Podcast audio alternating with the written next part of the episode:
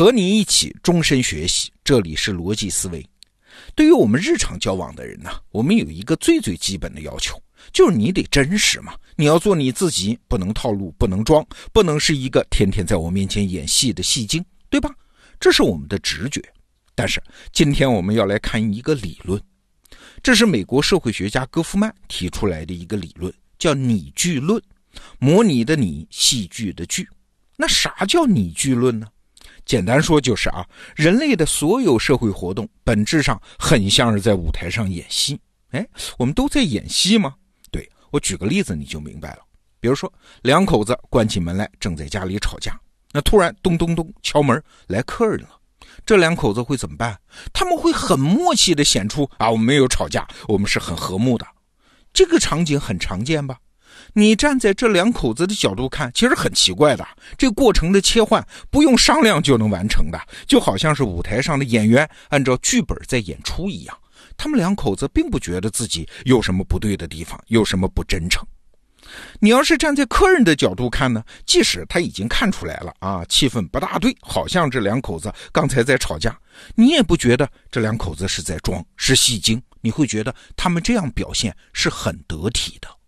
对，所谓的拟剧论，就是说世界是舞台，人人是演员，人人也是观众啊。演员在按照剧本演，观众哎也得当一个好观众。你得理解，演员在前台和后台的表现会不一样。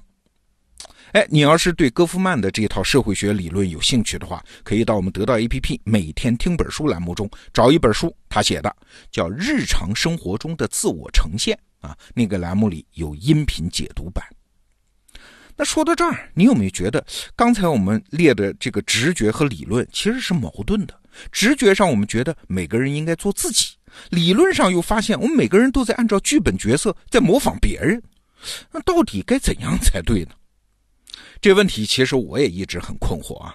直到最近，我在贾行家老师的课程《贾行家说老舍》里面听到他讲那个老舍的作品《茶馆》，哎，我突然就把这个问题给想明白了。茶馆里面有一个段落啊，有一天茶馆里面来了一对穷苦的乡下母女来乞讨。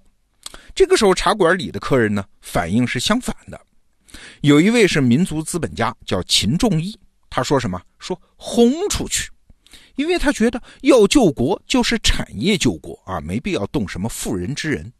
而另外一位茶客呢是常四爷。常四爷那仗义啊，他立刻施舍了两碗烂肉面给这一对母女。那好了，请问茶馆掌柜的王利发应该怎么表现呢？在老舍写的这幕戏里面，王利发先来捧常四爷，就施舍烂肉面的那位啊，说：“哎呀，您这是积德行善。”但是马上转过脸去，马上给那个民族资本家秦仲义支了一个台阶，让他下。可是啊，我告诉您，这路事儿现在太多了，谁也管不了。你看这句话出来，双方的面子都给了。那好啊，如果现在我们非要追问茶馆掌柜王利发对这个事儿，对要不要施舍这对母女，他到底是个什么立场？他本来的想法，真实的想法是什么？我估计啊，你就是算把王利发从戏里面叫出来，吊起来打，他也想不清楚。王利发的行动方式很简单，我是个开茶馆的，要和气生财，方方面面的主顾我都得照顾到，而且我说话要符合一个好人、一个明事理的人的角色，就这么简单。你看啊，脱离了王利发在社会舞台上扮演的角色，你要去追问一个人对一件事情的本来观点，也就是我们经常说的，请你做你自己。对不起，并不存在这个自己。所谓的自己是由你此时此刻扮演的社会角色决定的。我还记得小时候读过一篇鲁迅的文章啊，是说有人家生了个孩子，那赶来祝贺的客人要是说：“哎，这孩子好，将来会发财”，主人会高兴；如果客人说：“哎，这孩子将来会死的，会得到一场暴打。”那鲁迅这篇文章的意思是，这个社会风气不好啊，说谎话的人得天下，说实话的人没有好下场。但是现在我这么大岁数啊，我现在反思鲁迅的这篇文章，可能鲁迅是有问题的，你就想想你吧，不管你多么认同诚实是一种美德，但是我估计你也不会在人家生孩子的时候敢去说一句这孩子将来会死的啊？为什么不能这么做呢？因为脱离了社会角色，讲实话不仅不是美德，反而是拒绝履行社会义务。这时间长了是要自绝于社会的。好了，我们说到这儿，下一个问题就来了。那人生既然是舞台，这舞台上的戏该怎么演呢？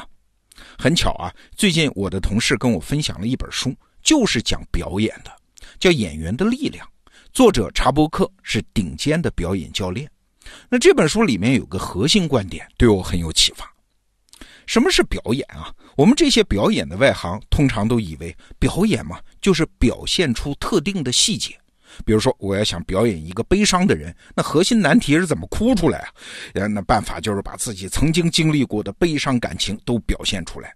要想表演一个愤怒的人呢，就是把自己的愤怒状态表现出来。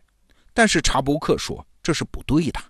表演的第一步不是去模仿和表现这些细节，而是找到你的角色的总目标。哎，什么意思？举个例子。比如说，让你表演一个下雨天在公共汽车站等汽车的人，嘿 嘿，没有一句台词哦，也没有动作哦。这个时候表演的外行就懵了呀。表演大喜大悲，你至少还可以把自己哭和笑的经历再重复一遍，无非是表演的好不好而已啊。但是一个既没有台词也没有动作的场景，这可咋表演呢？对，因为你找不到模仿的对象了。那专业的演员是怎么做的呢？他会在心里啊设想这个角色的总目标，比如说他会做一堆设计啊，他去想这个人可能刚刚下班，车呢老不来，天下雨还有点冷，但是呢他还要去接孩子放学，儿子呢最近成绩还不太好，回家还要给他辅导作业，所以晚饭呢只能糊弄一下叫个外卖等等啊。即使没有一句台词，没有一个动作，只要这个演员心里有这个角色的总目标。那他的表情就到位啊，表演的层次也容易出来。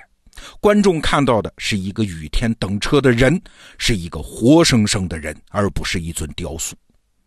查布克的意思是你要想做好一场表演，不要去只注意那些表现和细节，而要在内心盯死这个角色的总目标，你的表现和细节自然就能到位。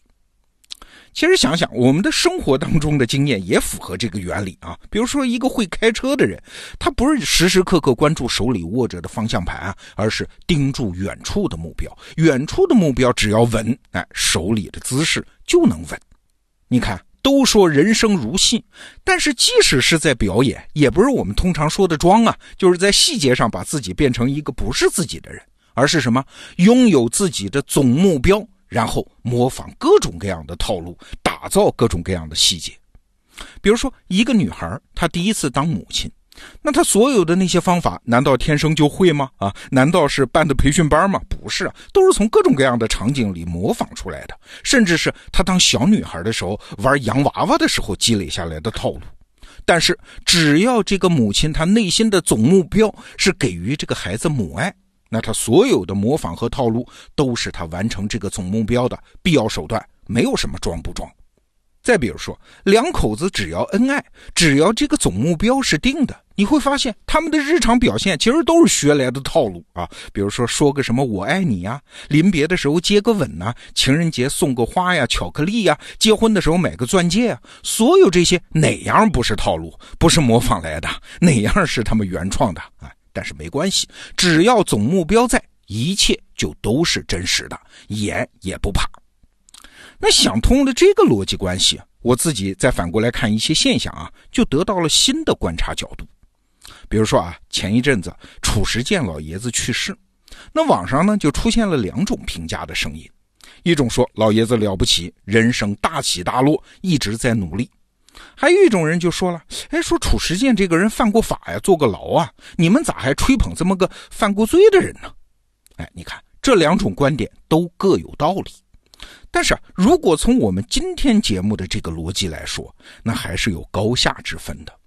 我们先看第一种观点啊，如果你说老爷子了不起，哎，请注意，在你的生命中，这不是对一个你不认识的人的评价呀，而是在你有自己的总目标的情况下，你把褚时健的人生当成了自己人生舞台上要模仿的那个角色。